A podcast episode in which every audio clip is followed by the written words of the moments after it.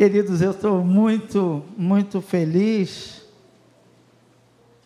por estar com os irmãos nessa manhã, mas é uma felicidade para mim meio assustadora, porque gosto de abrir a Bíblia, gosto de pensar nela, gosto de compartilhar a cada domingo com a minha classe na escola dominical, mas também coube a mim ser ou estar nessa vice-presidência da igreja e o pastor, isso não tem nada a ver com ser vice-presidente, mas o pastor tem delegado a mim a tarefa de substituí-lo na condução da, da mensagem, da palavra de Deus.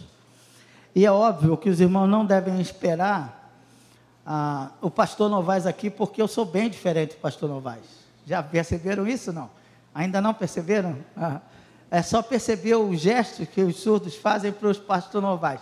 Eu não sei porque eles fazem assim, pastor Novaes, e fazem assim para mim, porque eu só tinha cavanhaque fazem assim para mim. Agora já tô já tô com a barba branca e tal, mas eu acho muito interessante isso. E por que, que eu estou falando isso? Abra sua Bíblia lá no livro de Colossenses, no capítulo 1, porque eu gosto de aprender da palavra e anoto, a, a, obviamente, a, como alguns irmãos fazem também, as mensagens que são ministradas aqui, que tem sido bênção para mim e eu tenho certeza que para muitos dos irmãos aqui. Ah, nesse último, nessa última série de mensagens, o pastor Novaes desenvolveu as mensagens do Queremos Fazer Mais, baseado na, na carta de Paulo aos Efésios. E ele baseou é, praticamente é, cinco mensagens dele, é, fundamentadas em Efésios capítulo 4. E a cada domingo eu fui anotando a, as anotações do pastor, e quando foi se aproximando o período de férias, eu conversei com o pastor e falei: Pastor, eu estou com uma proposta de ser o contraponto da sua mensagem. Aí ele falou: Faz o que você quiser. Eu falei: Não, o que eu quiser não, se eu deixar. Então eu conversei com o pastor e, como ele apresentou para a gente a vocação, a unidade, a diversidade, a maturidade, baseado na carta de Paulo aos Efésios, qual seria o contraponto disso?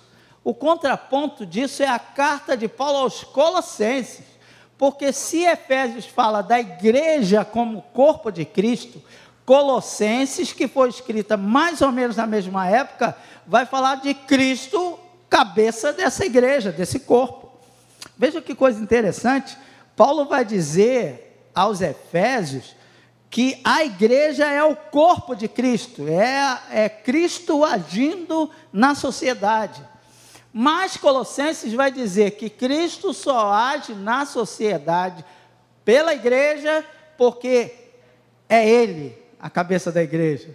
Vejam como as coisas se complementam e eu quero contextualizar, os irmãos já entenderam pessoal inteligente aqui, já entenderam qual é a linha de raciocínio, e eu quero desenvolver, ah, diferente do pastor, a passear pelo livro todo, o livro imenso, de quatro capítulos apenas, são quatro domingos, então a gente vai um, um capítulo a cada domingo, como a gente tem feito às quartas-feiras também, com 1 João, estou tentando fazer isso com a carta de Paulo aos Colossenses.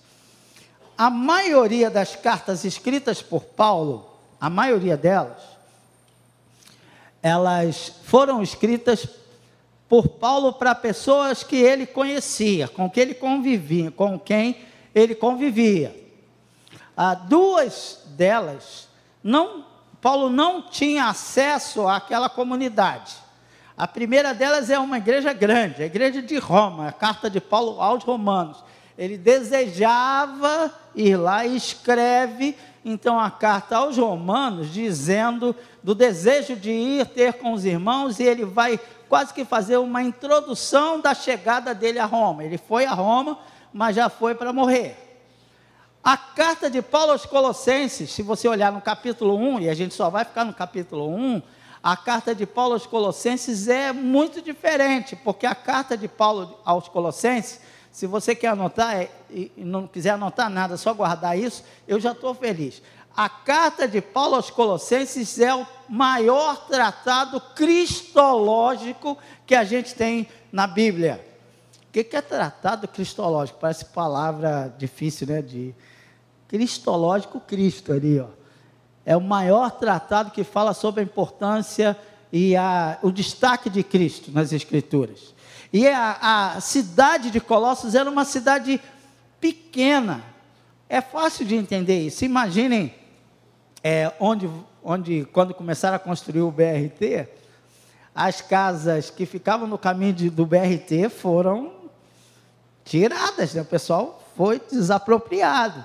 E as casas que ficam próximo ao BRT ou uma estação, obviamente tiveram uma certa valorização, porque o acesso é fácil. Então, a cidade de Colossos era uma cidade, antes da, da implementação do Império Romano, uma cidade muito destacada. Inclusive, o nome Colossos vem daí, não é Colossos de colossal, de forte, mas é um nome que tem a ver com a lã que se produzia nessa cidade. A cidade ficava num vale, vale do Rio Lico, ficava lá na Ásia Menor, e tinham cidades muito famosas à volta dela. Por que, que eu estou falando do BRT? É porque as cidades, as estradas romanas passavam por determinados caminhos. E Colossos ficou jogada um pouco de lado, de lado porque a, até hoje as ruas de Roma estão lá e a, a, as estradas de Roma passavam agora por Hierápolis e não mais por Colossos. Entenderam isso? Então a cidade era uma cidade muito frágil, muito pequena, mas já havia sido uma cidade muito próspera por causa da lã que ela produzia. Imagine uma montanha e aí desce o vale, essa parte de baixo do vale aqui é, é uma cidade muito interessante para cuidar, para criar das ovelhas, e aquela lã tinha um nome que parecia coisa de Colossos, então botaram o nome da cidade de Colossos, pela lã que se produzia lá em Colossos. As lãs de Colossos eram extraordinárias e a indústria têxtil muito famosa naquela época. Acima da cidade tinha Hierápolis, que até hoje é uma cidade que não tem esse nome, o nome é outro, depois você pode olhar na Turquia, lá, vai no Google e procura lá, Hierápolis, você vai perceber que é uma cidade onde tem águas águas frias lá em cima, geladas lá em cima da montanha, as águas geladas e tem piscinas, coisas lindas lá que as pessoas ficavam lá em cima em Herápolis. E ali em Colossos as águas já eram mais quentes, porque tinha um vulcão ali perto.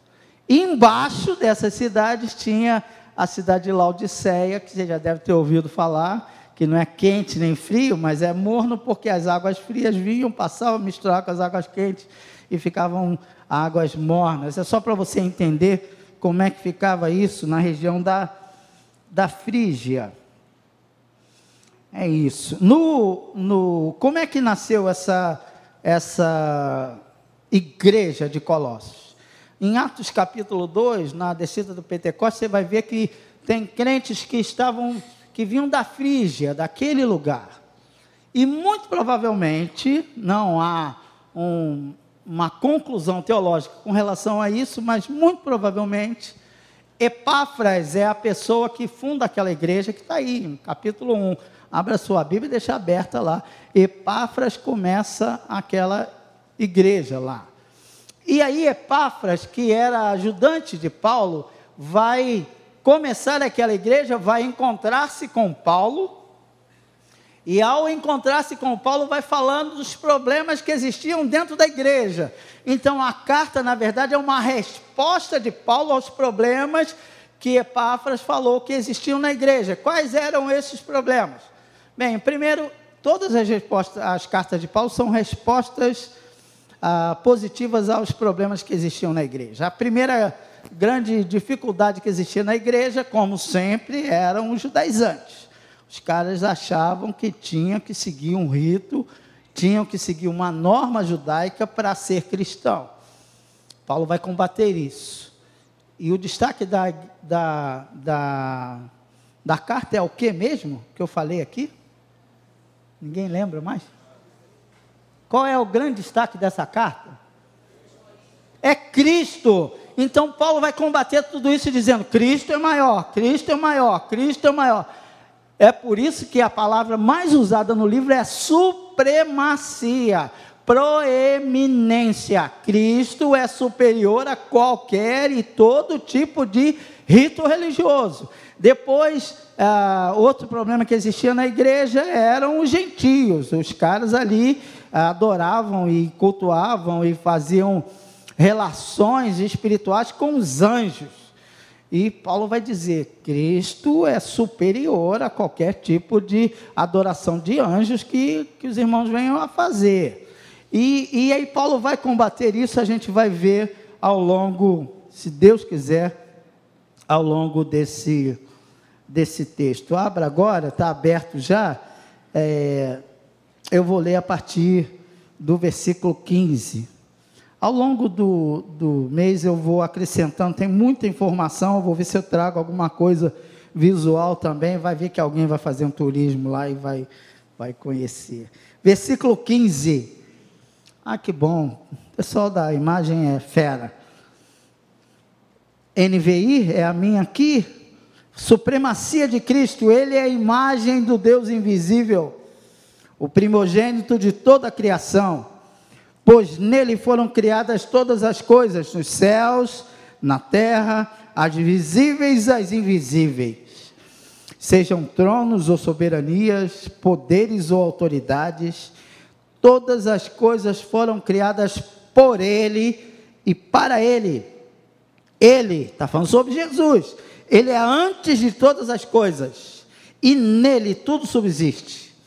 Ele é a cabeça do corpo que é a igreja é o princípio e o primogênito dentre os mortos, para quem tudo tenha a supremacia.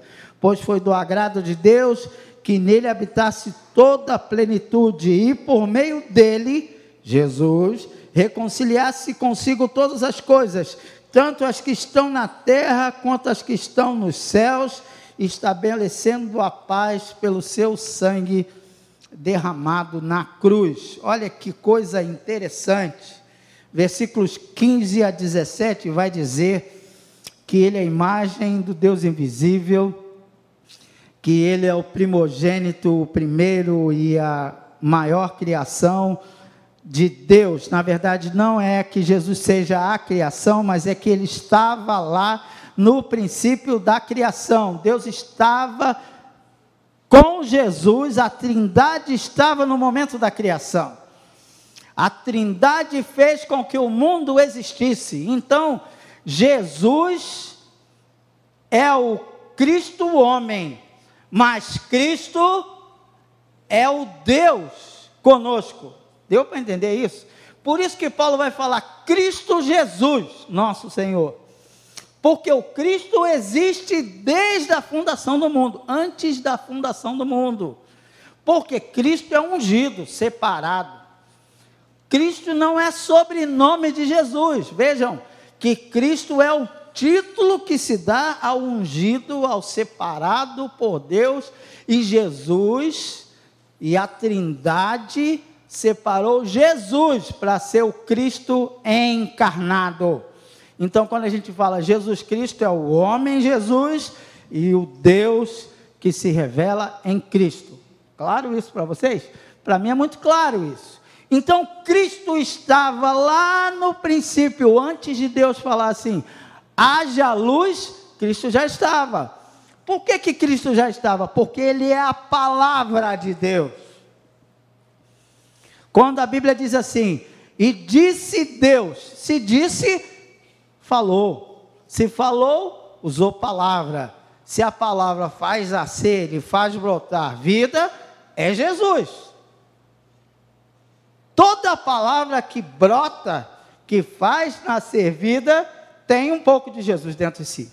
Toda palavra que sai da boca e serve para a bênção tem um pouco de Jesus dentro de si. Então, a primeira coisa que a gente pode aprender com isso é que tudo começou nele.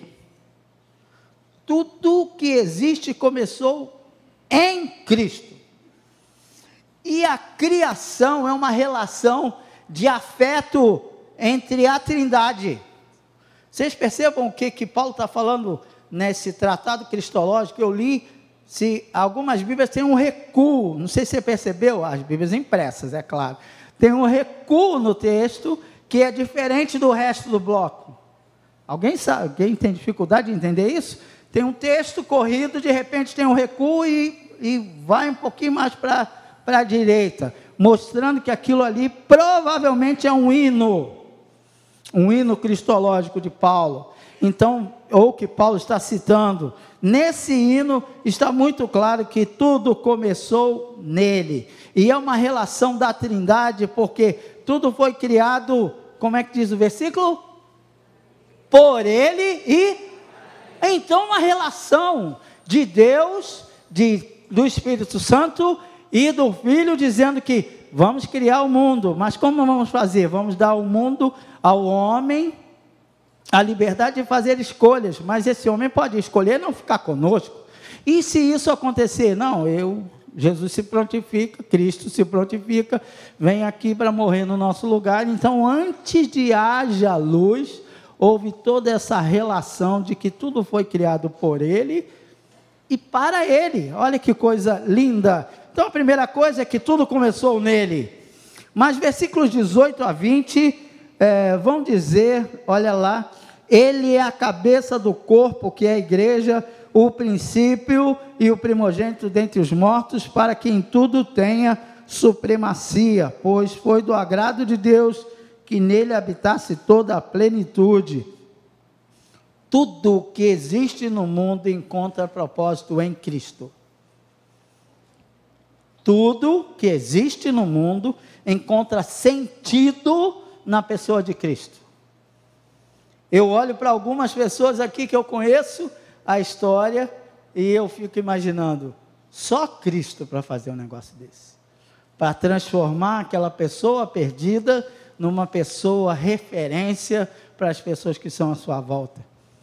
Porque o ser humano foi criado para o louvor da glória de Cristo de Deus. Então, o ser humano só consegue propósito quando está afinado com Deus.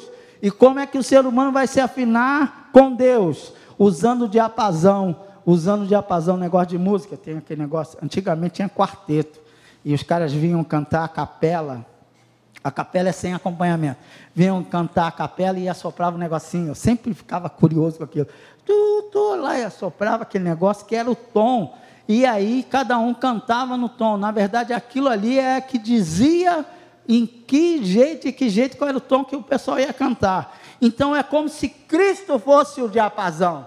Ele é a referência por onde vamos seguir.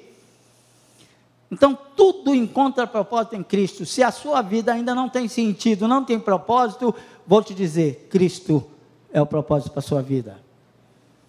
A natureza só encontra propósito em Cristo. E a gente destrói a natureza. A gente começou cantando aqui aquele lindo hino, ah, flores e frutos, as coisas que Deus fez. Tudo é maravilhoso, tudo é grandioso, mas tudo isso foi feito por Ele e para Ele. Então encontra propósito nele. Então a gente canta grandioso és tu, porque tudo tem propósito nele. Mas nós conseguimos destruir a obra linda de Deus por causa do pecado. E a gente reclama, né, da chuva, a gente reclama de toda a destruição, a gente reclama do calor, que na verdade o calor, as chuvas, a destruição é porque a gente desmata tudo. E aí perde-se o equilíbrio. Então tudo não apenas foi criado por ele, tudo começa nele, mas tudo encontra propósito nele. Ele não apenas esteve lá, mas ele dá sentido às coisas. Se alguma coisa está sem sentido, se seu relacionamento conjugal está sem sentido, falta Cristo. Se seu relacionamento interpessoal está com dificuldade, falta Cristo. Falta Cristo. Se a igreja tem dificuldade, falta Cristo. Às vezes agimos, fazemos muitas coisas, mas falta Cristo. Cristo é o, a cabeça, ou cabeça da igreja. Então tudo começou nele, tudo encontra propósito nele. Versos 17 vai, é, verso 17 vai falar que tudo é mantido por ele. Veja o que diz 17: Ele é antes de todas as coisas e nele tudo subsiste tudo também é mantido por ele. Ele não deu corda no relógio e deixou para lá. Não, não, não. Tudo encontra propósito nele e ele se envolve e continua se envolvendo com essa criação dele. Ele não apenas mantém, mas ele sustém toda essa criação. E é claro que Cristo é manifestação da graça de Deus. Porque se Cristo não tivesse aqui, se Cristo não estivesse manifesto aqui, o pecado já teria destruído a gente, mas é a graça de Deus que mantém a gente como a gente está. Mesmo o mais indigno dos pecadores tem sobre si fragmentos da graça de Deus. As coisas foram criadas por Ele, tudo encontra propósito nele, e tudo é mantido por Ele, porque Ele é a imagem do Deus invisível. Ele é um Senhor gracioso que dá uma segunda chance. Por isso mantém tudo, mantém tudo, esperando que o seu coração se abra para ele fazer a transformação que ele quer fazer. Tudo é dele. Tudo é por ele e tudo é para ele. Mas como o, o pessoal do louvor cantou aqui, pule lá para os versículos 26 e 27. Paulo vai mostrar que Cristo é o centro da salvação, que Cristo é o centro da criação, que Cristo é o centro da reconciliação, que Cristo é o centro da igreja, porque é a cabeça que resolve como nós vamos nos comportar. Porque se a sua cabeça tiver afetado negativamente, tudo está ruim, você sente dor em tudo que é lugar, mas se você está bem com a sua cabeça, se você está bem com Cristo, você consegue força e consegue fé. Cristo é a cabeça orgânica, governante, a cabeça da igreja, mas isso a gente vai vai pensar mais na frente. Pense com a sua própria cabeça. A sua cabeça é Cristo se a sua cabeça é Cristo, como Paulo vai dizer lá aos Romanos, você deve ter a mente de Cristo, afinada com Cristo. Porque meu braço não pode se mover se a minha cabeça não, não falar para ele: mexa-se, mexa-se, mexa-se, mexa-se.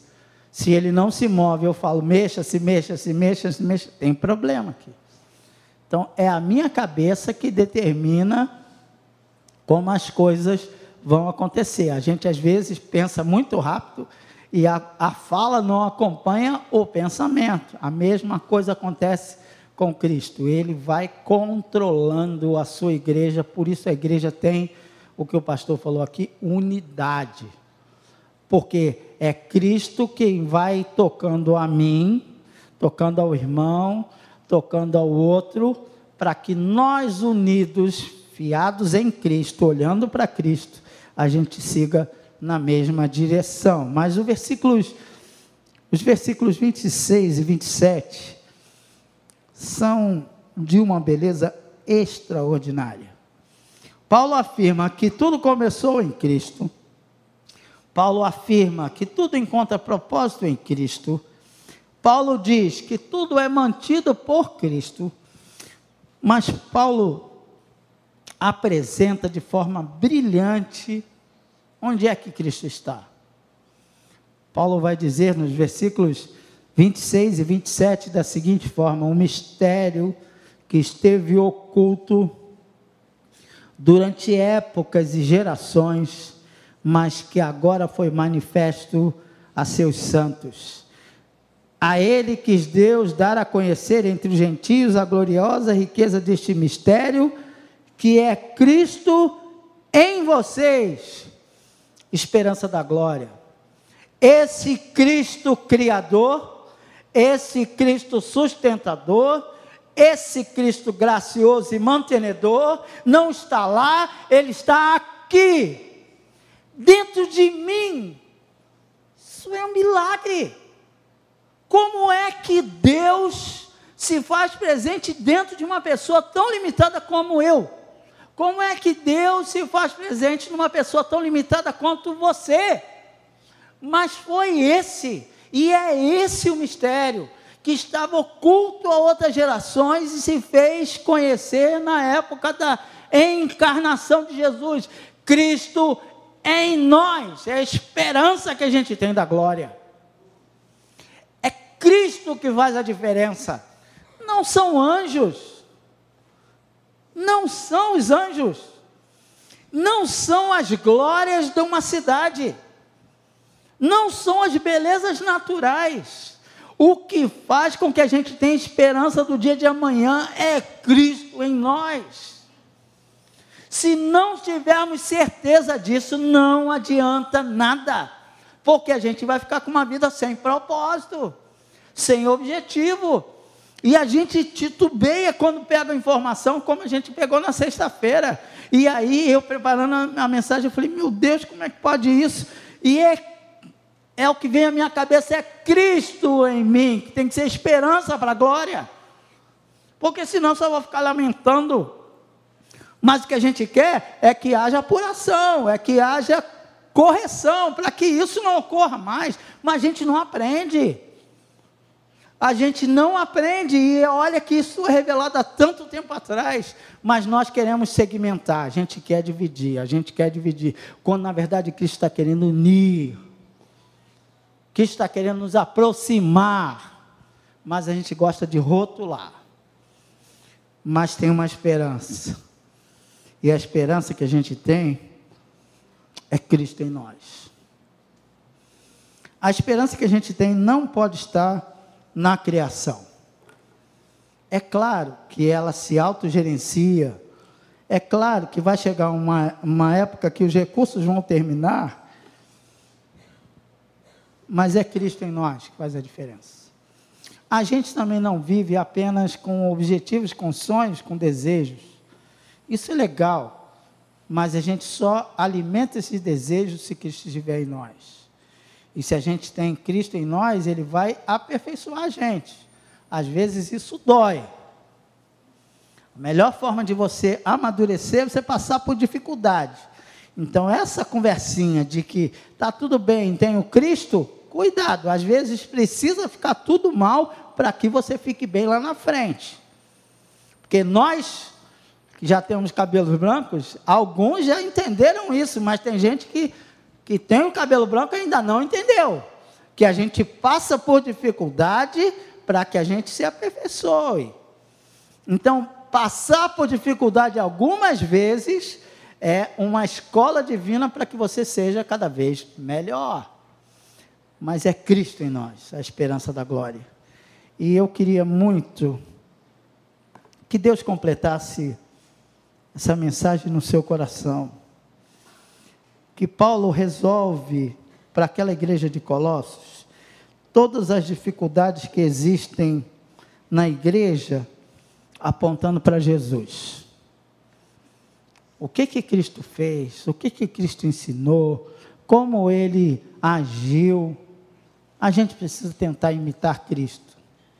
A gente precisa ser mais parecido com Cristo, para que a nossa vida tenha sentido, para que a nossa vida tenha propósito, para que a gente tenha alegria em crer.